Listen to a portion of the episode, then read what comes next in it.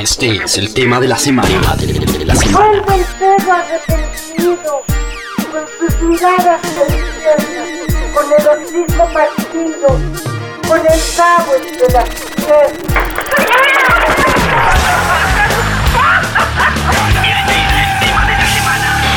Radiografía.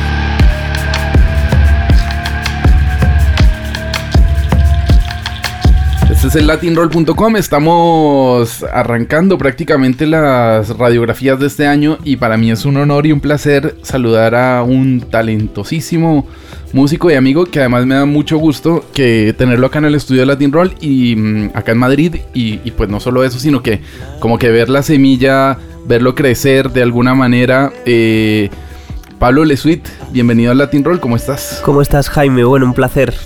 Bueno, eh, digo, ver la semilla, yo creo que la semilla ya estaba plantada y hecha. Yo la- el año pasado ya había recibido los masters y me imagino que este Belo Horizonte está grabado hace, mm, hace ya hace ya un tiempo, ¿no? Hablemos un poco de eso, de cómo fue el proceso de construcción y, y- cuánto tiempo estuvo ahí añejándose para, para lo que salió hace unos días a la venta. Claro, el- yo me voy de viaje a, a Uruguay, en principio, para un encuentro con un festival que se llama el Festival Serenadas, en la costa, en la provincia de Rocha. Y yo ahí me voy para tocar en un festival y luego hacer unos conciertos en Argentina. Entonces, cuando llego, es mi primera introducción en Latinoamérica, venía ya de sacar un anterior disco y con idea de volver, esto me voy en enero, con idea de volver en marzo para grabar los nuevos singles aquí en Madrid. Cuando llevo siete días allí en la playa, empiezo a conocer músicos de México, de Colombia, de Brasil, de Uruguay y Argentina, por supuesto. Empiezan a cambiar un poco mi estructura, mi manera de pensar, y yo me había ido con un ordenador, una tarjeta de sonido y un micrófono con- para ver lo que pasaba. Es decir, no, no con la idea de grabar un disco, ni mucho menos, pero me lo llevaba por lo que pudiese pasar. Mm. Eh, entonces, a los 10 días de estar allí, 10 o 15, eh, me llega la propuesta que tenía con el productor con el que venía trabajando y creo que tengo que parar en ese ciclo de Madrid. Yo venía viviendo 7 años en, en Madrid y empezar a viajar, investigar, conocer nuevas músicas, dejarme, dejarme un poco fluir y, y- y ver qué me proponía con la mirada muy atenta el viaje. Entonces un poco ese es el germen de cómo empieza todo. Mm. Ahí conozco en este encuentro a, a Juanito el Cantor, que es eh, la persona con la que coproduzco el trabajo. Y rápidamente, en cuanto le enseño un poco los temas, bueno, yo descubro su música, quedo fascinado. Él eh, me cuenta que tiene un estudio en Buenos Aires. Y hablando, me cuenta que tiene familia de Vigo, que es mi ciudad. Y bueno, encima se dan como tres o cuatro anécdotas porque su familia tenía un restaurante, una pizzería a la que yo iba desde muy pequeño a, a coger pizzas todos los, todos los viernes. Y sus primos habían estudiado en la escuela de mi madre. Entonces se dan como una serie De y- coincidencias. de coincidencias y nos que- conocemos una noche en, en, eh, en la costa a miles de kilómetros porque yo le escucho cantar a lo lejos y decido ir hasta allí. Entonces como- que fue una pista muy clara de que teníamos que empezar a trabajar juntos. Además de que él viene de trabajar pues con Rubén Albarrán de Café de Tacuba, eh, con Miss Bolivia, con Alejandro y María Laura en Perú. Bueno, es un tipo, un productor muy muy talentoso, sobre todo de la escena under eh, latinoamericana. Congeniamos muy bien, él me da otro micro y me dice vete mandándome todo lo que vayas haciendo. Y ahí empieza un proceso de dos años de grabación que se dio entre 2017 y 2018 Ujú. terminamos de hacer ese disco. Bueno, no, cuando terminamos la primera parte del viaje, en el que yo hago dos canciones, ahí me pongo en contacto con, con mis amigos de Esmerarte, con los que yo ya venía hablando desde hace, desde hace años. Em, les enseño el proyecto y ahí es cuando me dicen que vamos para adelante. Y yo regreso en, en el siguiente verano, es decir, en nuestro, siguiente, en nuestro diciembre de Sí. aquí. eh, regreso a Uruguay y a Argentina para terminar el disco con, con Juanito. Antes de eso, es que claro, estamos hablando de que, te tardaste dos años entre que lo hacías, ibas, venías, el viaje. Tú ya estabas, eh, bueno, tenías el, tiempo que es, otro, otro álbum bastante largo y, y estaba investigando incluso más atrás y en 2012. ¿Cuántos, ¿Cuántos años llevas grabando discos, porque tú eres muy joven, pero si veo que ya en el 2012 tienes Además me parece raro, dice EP de ocho canciones, ¿no? Hoy en día ya los, los, los discos son de ocho canciones, los Claro. son de una. De- dos, claro, ¿no? claro, claro. Bueno, yo vengo grabando desde, desde hace mucho. Lo primero que, que edité fue eso. en- no sé si es dos, creo que es 2013, o, em, si, si no me equivoco. 2012-2013. Em, luego hacemos el primer largo en 2015 que ya era un proceso de investigación desde España, como de música latinoamericana que, que me venía influyendo desde hace mucho tiempo, por parte familiar, por lo que yo vengo escuchando. Y luego ya se da este viaje en 2017-2018. Pero el recuerdo de grabar, yo tengo recuerdo de grabar desde, no sé. Yo creo que, que, ah, tenía un micrófono de estos de plástico Mm. con lo que utilizábamos para el en Messenger, para el audio. Sí, sí. Y, y- y lo grababa cosas. Que hace cuántos años hace el Messenger. Bueno, es que claro, estamos hablando de, de los 90, o sea, de probablemente del 97, 98, Claro, ¿no? finales sí. de los 90. A, a par- a partir de que yo, yo soy del 88, pues sí, a finales justo, antes del 2000. Yo creo que con 11, 12 años empiezo a, a grabar como con el, rep- con el grabador de Windows en una pista y con el micro de plástico. Ahí empezaban como los primeros impulsos de, de grabar cosas de manera completamente inocente y, y un poco lo que recupera este disco, creo que es eso. Este, eh, estas grabaciones no iban a ser un disco. Mm. Y para mí eso tiene una magia increíble, porque no hay, primero, eh, esa intención que tienes de cuando vas a hacer un, un disco, cuando vas a hacer un trabajo, em, proyectas cosas diferentes que cuando van sucediendo de manera y te dejas guiar y, y pasan cosas aleatorias y te dejas influir por el día a día. Mm. Y es, es- muy, es muy interesante esto que cuentas y sobre todo lo que nos encontramos ya en Belo Horizonte, porque nos encontramos una, una polirritmia absoluta, ¿no? O sea, esa investigación sonora pasa por, eh, me imagino que ya tenías un interés por algún tipo de timbres, por algún tipo de instrumentos, por algún tipo de sonoridades, e incluso de géneros como, no sé, me, me- me imagino que la cumbia o, o probablemente la música más andina, pero en el álbum se ve como, como amalgamado de una manera, de una manera muy rica, por, es como muy fresco, supongo que tiene que ver con lo que estás contando ahora, que no te lo esperabas y de pronto estabas ahí captando los sonidos eh, directamente como, como ocurrían. Pero por, por otro lado, eh, ¿cómo fue esa selección, ese filtro posterior para, para hacer que pasara Belo Horizonte? Porque al final me imagino que uno cuando está en esos viajes, eh, no sé, en el Caribe colombiano, pues uno escucha gaitas, después tambores, después vallenatos, después champeta, después de todo, ¿no? Entonces, ¿cómo llega un punto en el que dices, bueno, voy a parar aquí y estos son como los, los, sonidos, los géneros y, los, los, instrumentos que quiero utilizar? Claro, hay para mí como do- dos procesos que se, va- que se van dando a la par. Yo termino de- de nada más terminar el disco Tiempo, empiezo un proceso de investigación de, en la parte de producción musical a través de Ableton Live, de la plataforma, que, Sí. que se utiliza mucho para música electrónica, aunque cada vez es, eh, se está convirtiendo en el estándar, sobre todo de, la, de toda la gente que trabajamos en, en producción. Junto, Porque es como muy elástico, ¿no? sí, te, Y per- te permite permite tratar el sonido como si fuera eh, loops como si fuera MIDI, ¿no? De alguna Claro, manera. eh, es- sonido- está como muy enfocado al trabajo con loop, con beat y con sampler. Eh, hace muy sencillo ese proceso.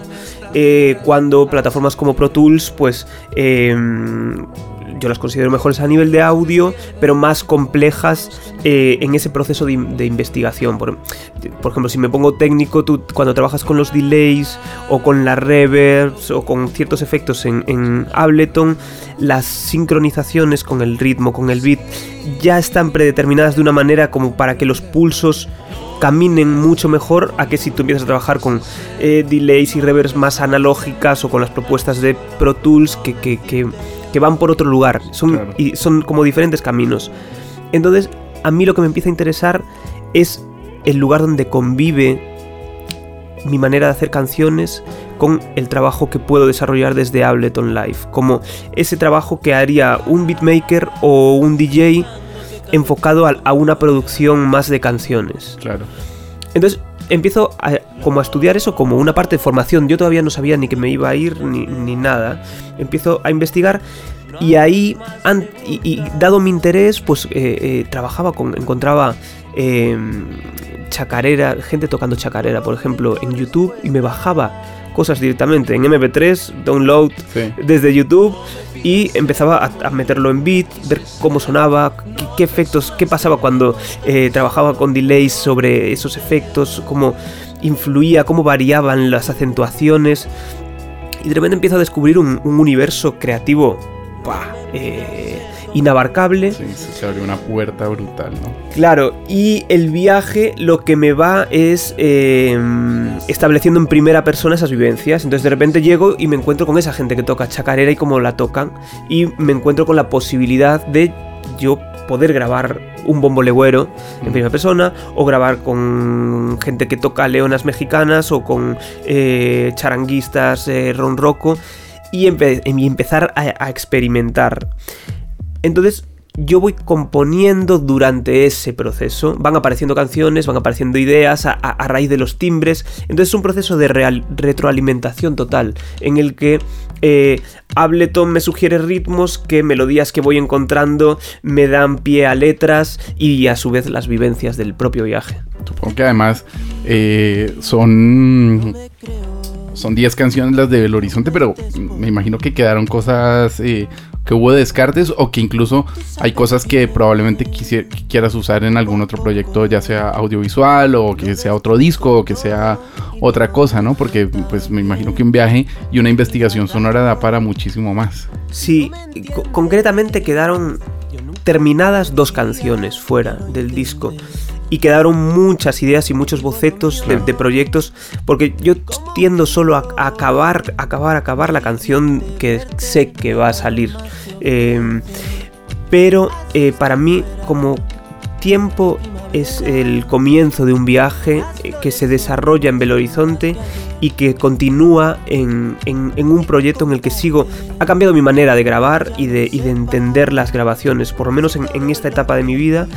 Y estoy en un proceso de viaje continuo y, y hay como algo lo que, de lo que estoy haciendo que tiene que ver con la disciplina del musicólogo desde el llegar a un lugar, relacionarme eh, como desde un punto de vista también sociológico, cómo la emigración influye en el cambio de los ritmos eh, y, y cómo la música está interconectada a, a nivel global y cómo un argentino que vive en, en Berlín toca de manera diferente una chacarera de lo que la toca un argentino que vive en Rosario. Claro.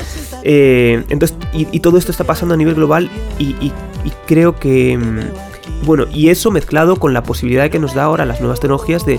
eh, conozco un músico de Colombia y le mando una base y le digo, mándame de vuelta eh, una línea de guitarra de la- como tú la tocas. Entonces, yo es- es- estoy en, un momento muy positivo, ah, de- como que siento que, que se pueden hacer unas cosas muy, muy increíbles, solo hace falta ideas.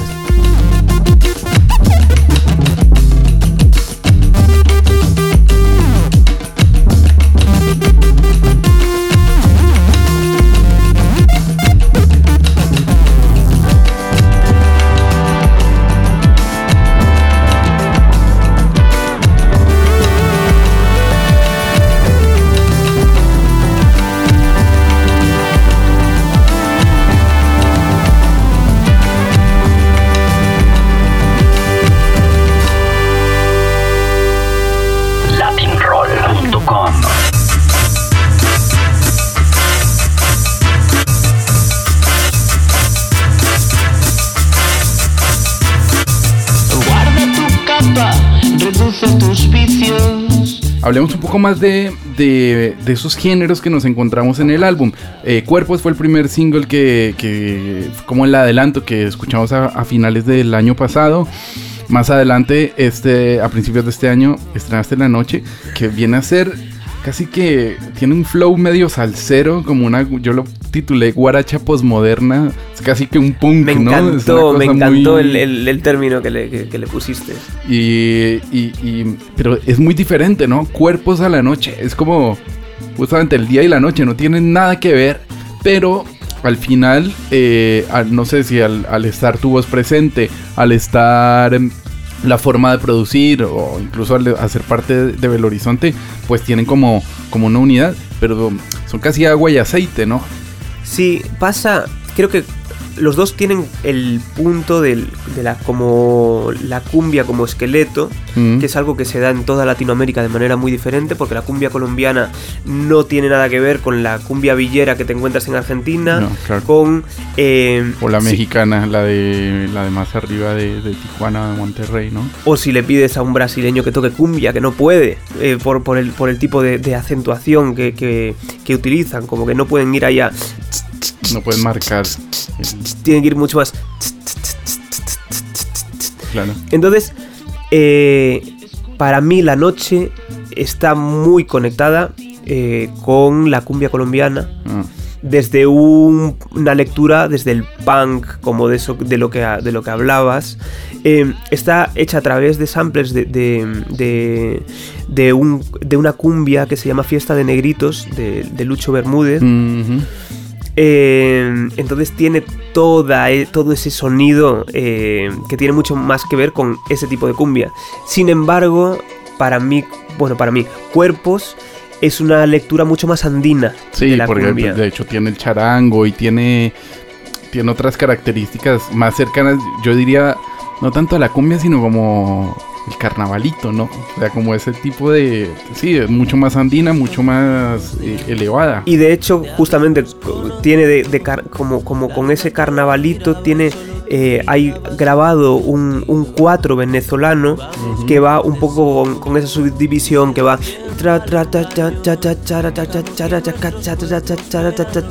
que es eso que propone el carnavalito. Entonces sí que está mucho más conectada con eso. Lo que pasa que tiene ese, ese mantra que tiene la cumbia de... Entonces, eh, la, la cumbia es un género apasionante, es decir, creo que con, con una posibilidad de, de investigación, creo que podría de- desarrollar mi carrera haciendo cumbia y, toda, y hacer cumbias todo el tiempo distintas. Luego está súper conectada con la psicodelia para mí, es como hay algo, si, si te pones a escuchar los discos de, de cumbia eh, peruanos, por ejemplo, eh, Los Hijos del Sol, esa propuesta que tenían, eso eh, eh, para, para mí tiene muchísimo que ver con Jimi Hendrix. por piensa en los daños. Por eso canto a la noche, al tiempo que queda, canto a la luna, la luz que nos da, canto a la tierra y a todas sus criaturas.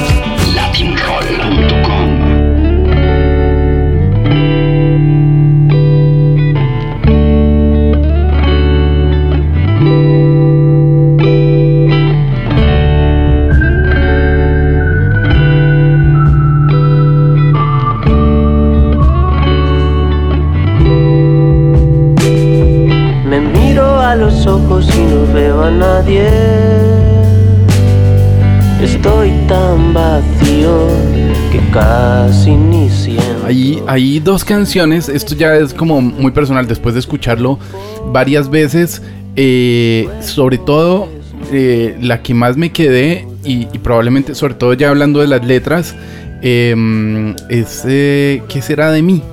A- mí probablemente es una de las que más me, ha, gustado de, toda la colección de canciones. Probablemente no es la que se tenga más rítmicamente, más rica rítmicamente, pero sí en cuanto a su melodía y su armonía, como que tien- tiene una, profundidad y tiene algo que conecta, que, la verdad me, gustó mucho. Háblame de esa canción. Qué bueno, para mí es una canción, marcó un, cambio. Fíjate, esa canción la hice en un momento en el que decidí que no iba a hacer más canciones.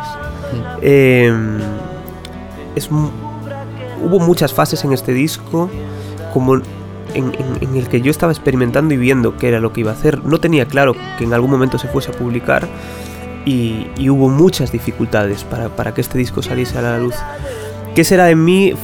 Fue un momento de, de mucha reflexión en el que para mí me dio, me pareció que salió una gran canción que me hizo volver al positivismo desde, ¿sabes? Como esas canciones desde que, que cantara la tristeza de- desde la alegría, desde la luz. para mí, ¿qué será de mí? Tiene como eso, de, de e- esa cosa melancólica, pero que realmente tiene un fondo de luz. Y, y para mí es una canción muy, muy, muy importante y, y muy bonita. Eh, me encanta. Me asustan los versos hablando de vos.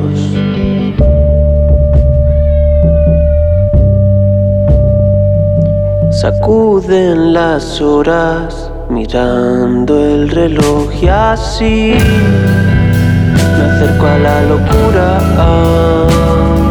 buscando la cura que rompa el silencio y así salando tu dulzura, bailando en las alturas.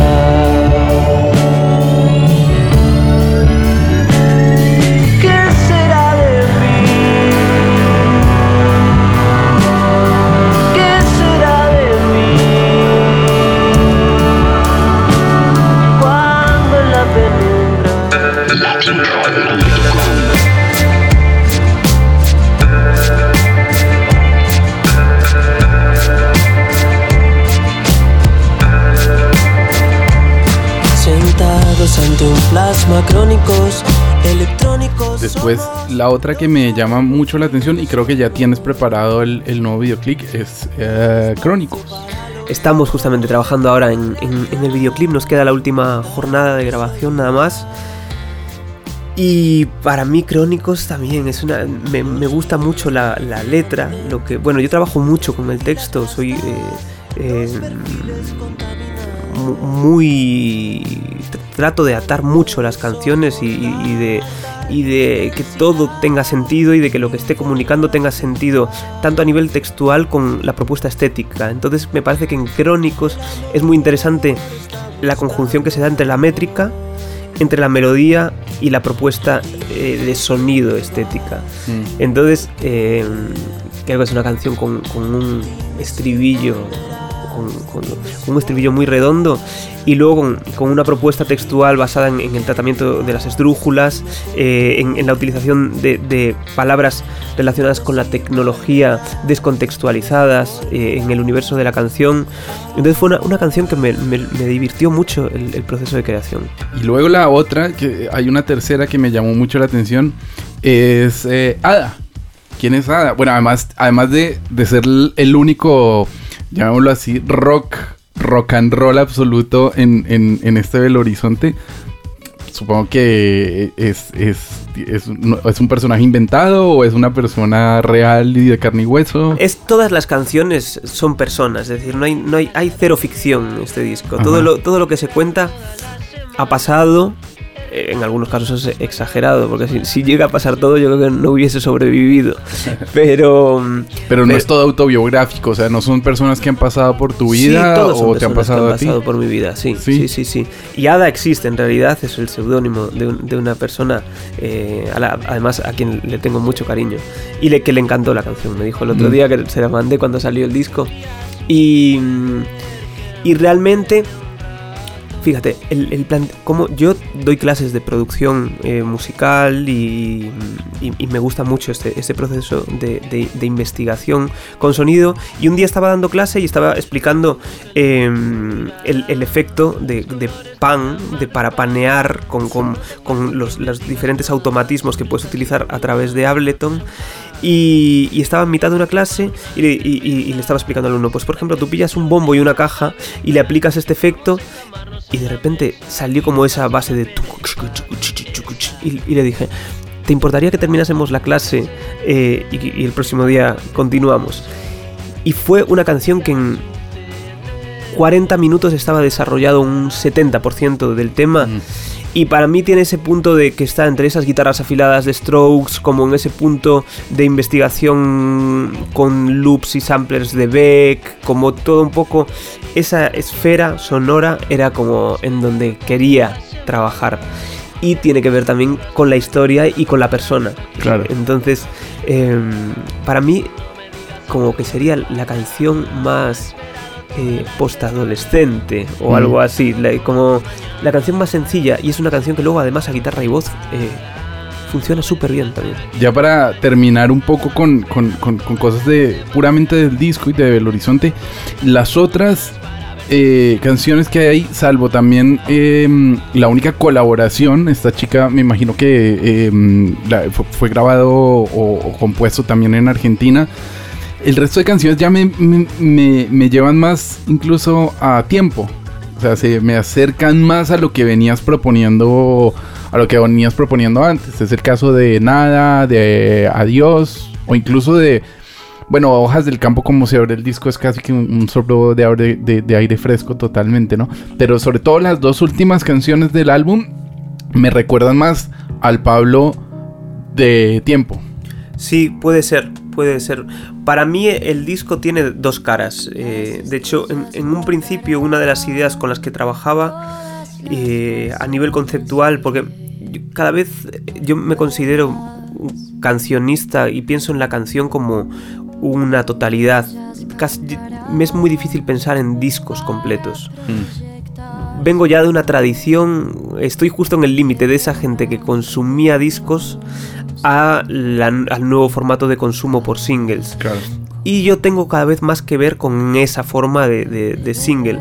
Pero a su vez me gusta que tenga un hilo y que tenga una conexión. Entonces en, en un primer momento yo pensaba en hacer un disco que tuviese una cara que fuese el día y otra la noche. Luego me di cuenta de que había muchos más matices, entonces ahora como con la perspectiva ya habiendo salido, creo que las dos caras diferentes del disco es una clara de influencia donde la raíz folclórica tiene cabida, como una, o, lo- o los ritmos más puramente lat- latinoamericanos, en donde tendríamos hojas del campo, cuerpos con el viento, la noche, y nada, porque nada es, es como un candombe eh, con una base sintetizada. Y luego tenemos como una parte más de canción. eh, si la tuviese que eh, eh, colocar en algún lugar, pues más pop indie, pues como en ese, en ese universo canción pop indie, en donde nos encontramos con qué será de mí, con la luz que no alumbra, con Hada, Crónicos. Entonces para mí que el disco circula en esos, en esos dos lugares. Y tiene lo que tiene cualquier viaje, ¿no? Que cuando te pasas un tiempo fuera, no todos los días pasan las mismas cosas, ni, ni cada día estás en un constante movimiento y en un constante cambio. Y creo que ese es parte del discurso que tiene este disco. Claro.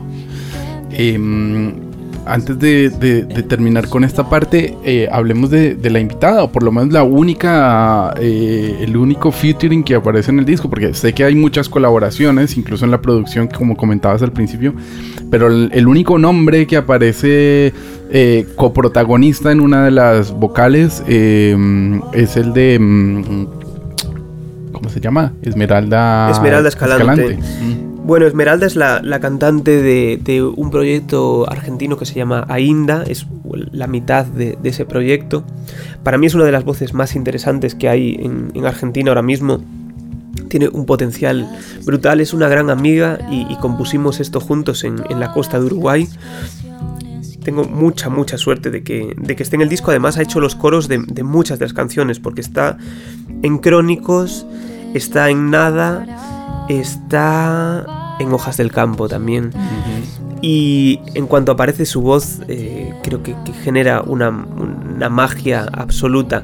Luego hay otra colaboración que hemos hecho, que es con Eladio Santos, que todavía no ha salido. Y es una versión de una de estas 10 canciones. Y todavía estoy viendo cómo. Eso va a salir seguro, porque mi, mi relación con Eladio Santos, de Eladio y los seres queridos, es una persona a la que admiro profundamente y, y- y me encanta. Eh, e hicimos una canción juntos, entonces seguramente en, en unos meses la, la saquemos. Mm, bueno, es un, es un buen detalle para avanzar lo que, lo que viene. Em, hablemos un poco de, bueno, por un lado del directo, que además vas a estar tocando acá en Madrid, eh, haciendo como la puesta de largo de este Belo Horizonte, que ojalá te dé muchas fechas en muchos lugares del mundo.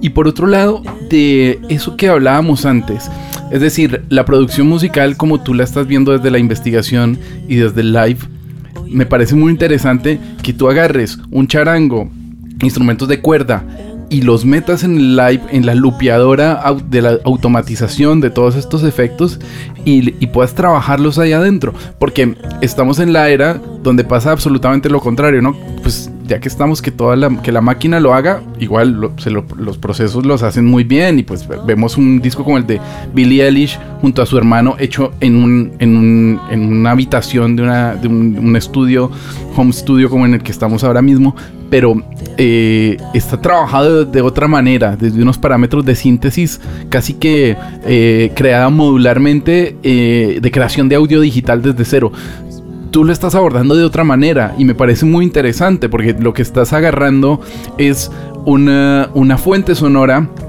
eh, tímbrica o, lo que sea, puede- podría ser desde un vagón de metro hasta eh, un, un, un- un xilófono de niños o, o una tambora, ¿no? Un djembe, lo que sea, y lo estás pasando por esos filtros.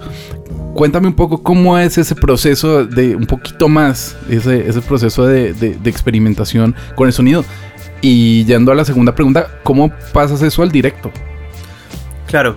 Em, bueno, yo co- considero que, que es muy interesante trabajar con, con, los, con los dos universos. Creo que es muy interesante trabajar con la parte de loops y samplers y sonidos eh, ya sintetizados directamente y cómo eso convive con los elementos orgánicos y cómo los elementos orgánicos pasan a, a convertirse en otras cosas cuando son procesados. Entonces, creo que ahí es donde hay muchas posibilidades de trabajo y de, y de generar texturas nuevas, eh, crear nuevos escenarios sonoros y, y donde se pueden desarrollar proyectos que, que aporten de repente un, un, al- un algo distinto a lo, a lo que está sonando. Que para mí es interesante eh, tener una propuesta no por diferenciarme, sino por sentirme parte de algo nuevo. ¿no? Como, como estar dentro de, de, de una vanguardia, por decirlo de alguna manera, no, no, con, no con, la, con la obsesión de ser vanguardista, sino crear algo que eso dé paso a algo distinto. Eso me, me parece eh, muy, muy, muy interesante. Igual que yo vengo de, de de hacer esto por herencia de gente que creo que está proponiendo cosas nuevas y me ha dado paso a, a mí a desarrollar esta manera de hacer las cosas.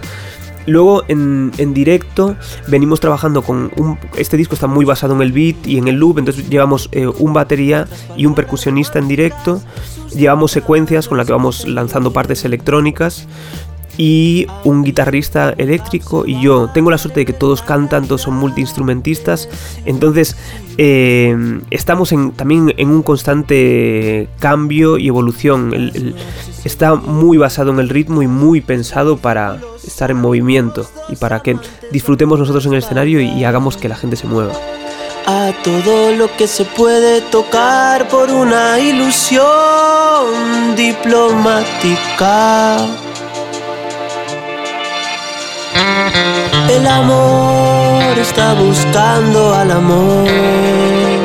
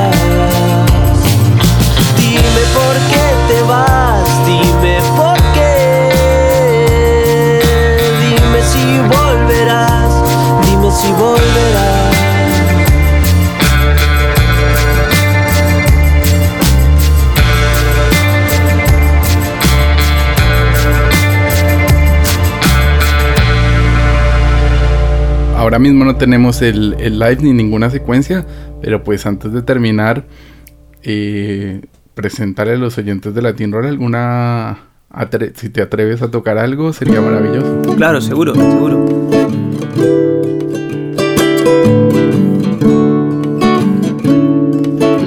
latinroll.com Me miro a los ojos y no veo a nadie. Estoy tan vacío que casi ni siento. Me siento un extraño, extraño todo de tu cuerpo. Tu cuerpo desnudo, desnuda mis sueños y así me acerco a la locura, buscando la cura que entienda el silencio y así salando tu dulzura, bailando en las alturas.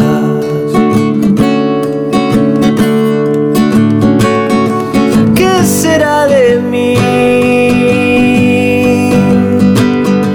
¿Qué será de mí? Cuando en la penumbra descubra que no alumbras y entienda que te perdí. ¿Qué será de mí? ¿Qué será de mí? Cuando en la penumbra descubra que no alumbras y entienda que te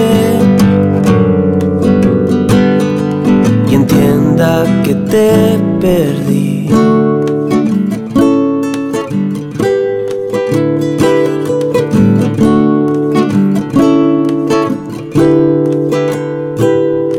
Busco en mis recuerdos, no recuerdo nada.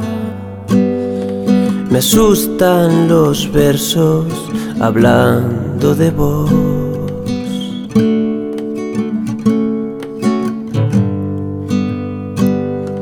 Sacuden las horas mirando el reloj y así me acerco a la locura, buscando la cura que esconda el silencio y así salando tu dulzura, bailando en las alturas.